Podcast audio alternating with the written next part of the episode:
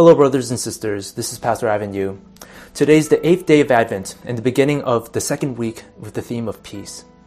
Our devotional today is in preparation for Christmas, and it comes from 2 Peter chapter 1, verse 2. May grace and peace be multiplied to you in the knowledge of God and of Jesus our Lord.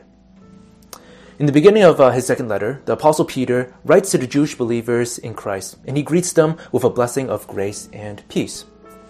He reminds us that those of us who have been shown grace by God will experience his peace. Now, grace means being given something that we do not deserve. And God showed us His grace through sending His Son Jesus Christ to die on the cross for the forgiveness of our sins so that we can find salvation through faith in Him. And this is an act of grace. But you see, there's a relationship between grace and peace. So, for those of us Christian believers who have been shown this grace from God, we will also experience His peace. Now, I know during Christmas time, we see the words and message of peace everywhere. We see it on signs, we see it in stores when we go shopping, we see it in the Christmas songs that we sing.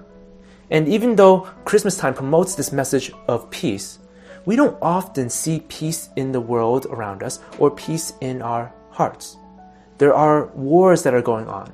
There are trials in our lives that makes us anxious and worried without peace. So how can there be peace? And what is this peace from God that we are to experience when we are shown His grace?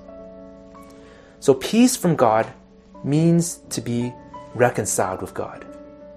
And be reconciled means that we are made right with God. In our uh, one of the famous Christmas songs, "Hark the Herald Angels Sings," it goes like this: Hark the herald angels sing, glory to the newborn King. Peace on earth and mercy mild, God and sinners reconciled. So that last line, peace on earth and mercy mild, God and sinners reconciled. So peace from God means to be reconciled with God, means to be made right with God. So the peace on earth that we experience is a peace that is between God and us as sinners.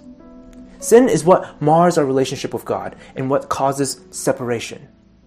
But because of how Jesus became incarnate, born as a human being while still being fully God over 2,000 years ago, and he lived a perfect life to die on the cross as a perfect sacrifice for the penalty of our sins, we can have peace with God.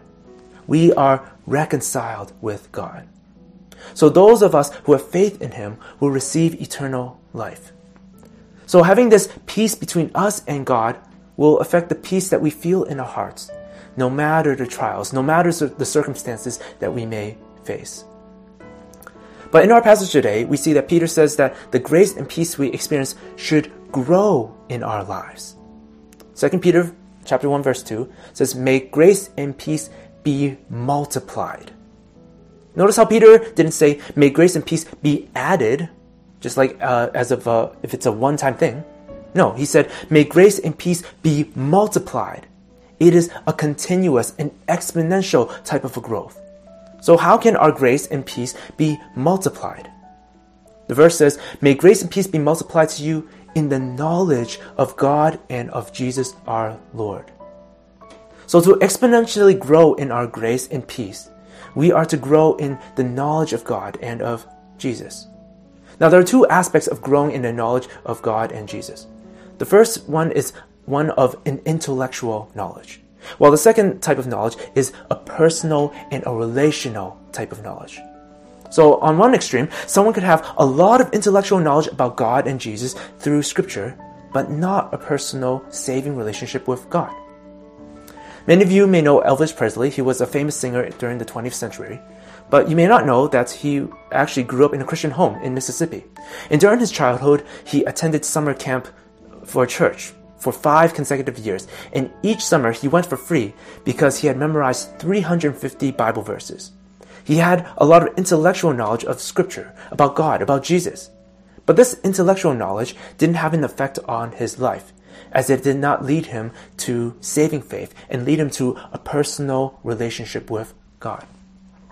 Some of us may read a lot of the Bible, be very knowledgeable, but that doesn't mean anything if you don't believe, if you don't have a personal growing relationship with God.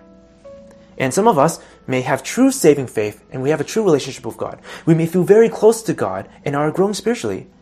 But if you don't read the Bible, if you're not growing intellectually and in your knowledge of God and Jesus through Scripture, then your relationship can only grow to a certain point.